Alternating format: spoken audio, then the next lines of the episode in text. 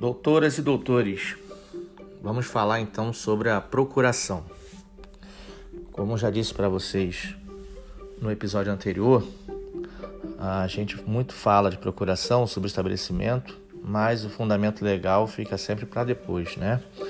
Então eu vou tentar trazer para vocês aqui o primeiro artigo que fala sobre a procuração. Na verdade, define, né, a procuração lá no artigo 653 do Código Civil.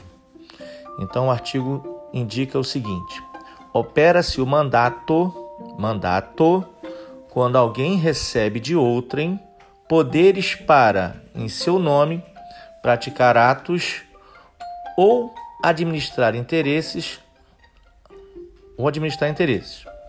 A procuração é o instrumento de mandato. Então fica claro que o artigo 653, além de falar, além de definir o que seria um mandato, e aí a gente pode aplicar esse mandato para tudo que você entende né, do nosso mundo jurídico, político também, porque quando se fala que um político exerce um cargo de mandato, é porque foi dado a ele um poder que ele não tem. Na verdade, esse poder pertence ao povo e que neste momento ele é otorgado àquele político lá através do voto.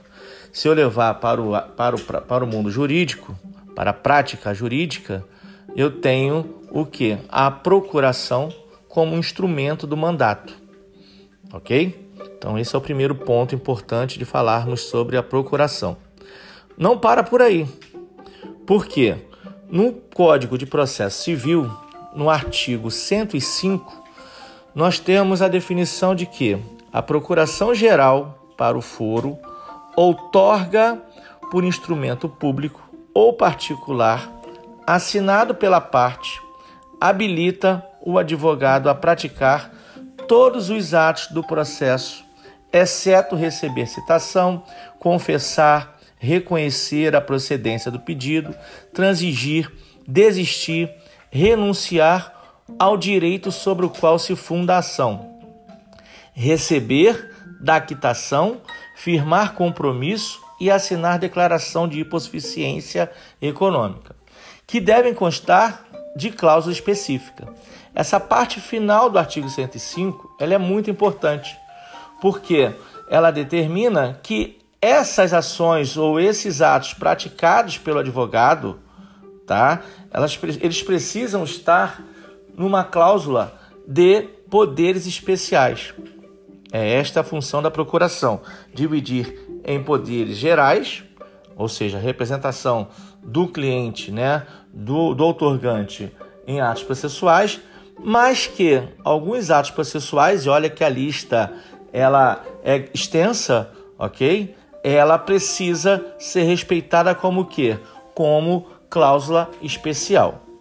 Ainda no 105 do CPC, ele fala que a procuração pode ser assinada digitalmente na forma da lei.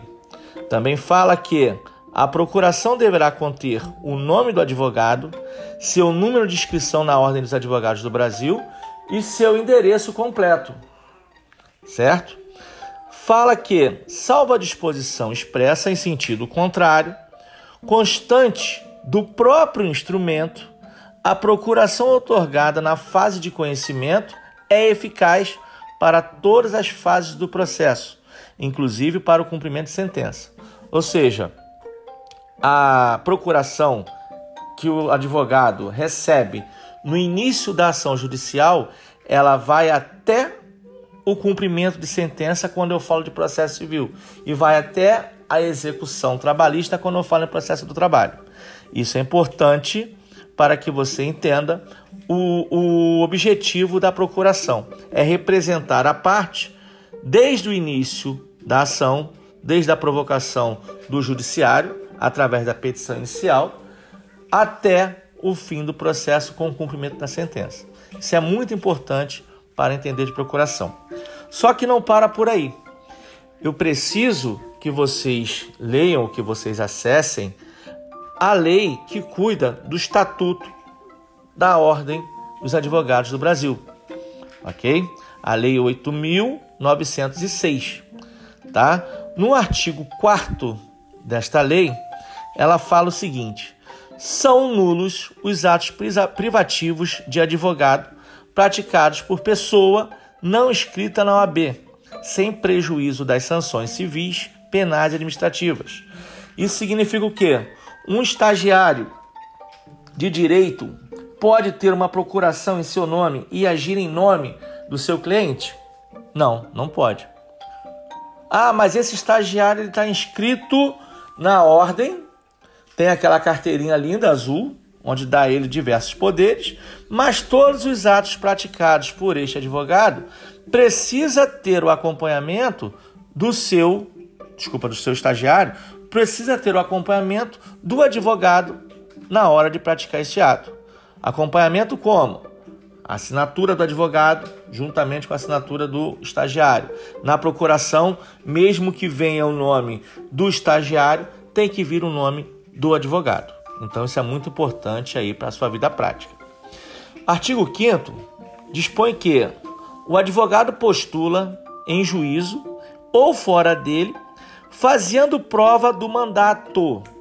Isso significa o quê? Que o advogado precisa ter em mãos a procuração, a procuração para poder praticar atos em nome de seu cliente. O advogado, afirmando urgência, pode atuar sem procuração, obrigando-se a apresentá-la no prazo de 15 dias, prorrogável por igual período. Isso é importante, principalmente quando vocês viram lá a prática penal.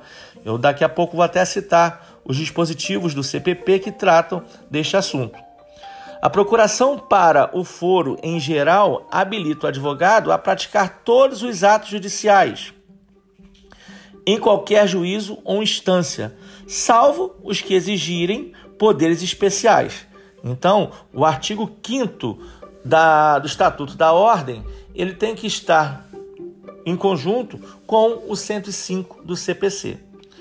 Por último, o advogado que renunciar ao mandato continuará durante os dez dias seguintes à notificação da renúncia a apresentar o mandante, salvo se for substituído antes do término desse prazo. É o que nós vamos falar daqui a pouco sobre o subestabelecimento. Continuando sobre a procuração, então é um documento simples, um documento simples, tá? Aonde eu começo com o título de procuração, onde eu coloco a qualificação do outorgante, no caso de quem será representado.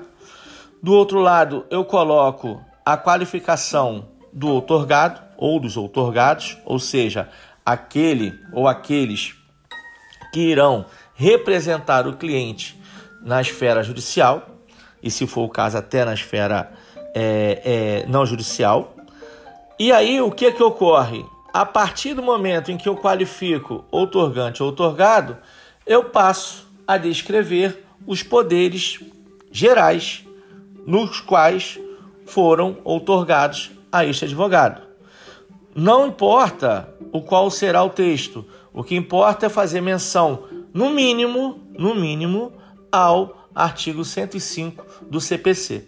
Então, por exemplo, eu tenho aqui: o outorgante concede aos outorgados os poderes explicitados no artigo 105 do CPC para que possam representá-la judicialmente em todas as esferas judiciais, sejam elas federais ou estaduais, em especial perante a Justiça do Trabalho, do, de, diante da ação número tal, ou da ação de reclamação trabalhista XYZ. Observem que o texto que o menciona o 105 também faz menção de uma forma clara ao que está no Estatuto da Ordem. Ok? Para por aí? Não. Esses foram os poderes gerais. A partir daí, o que, que eu tenho? Eu tenho que falar dos poderes especiais. Aqueles elencados no 105 que precisam estar explícitos na procuração. Eu não posso deixar de explicitar a, a, os poderes especiais citados como exceção no 105, como poderes especiais, eu não posso deixar de explicitá-los na procuração. Então, eu necessito é, colocar taxativamente todos esses poderes no, no, no, no campo de poderes especiais. Inclusive, inclusive, tá? A declaração de hipossuficiência. Ok? Então, isso é uma coisa muito importante lembrar. A partir daí, o que é que eu tenho? A procuração está pronta, eu só tenho que colocar o local e a data e colocar o nome de quem vai otorgar esses poderes ao advogado, no caso, o nome do cliente, certo? Então, no primeiro momento, é este o assunto que eu tenho para colocar para vocês sobre procuração.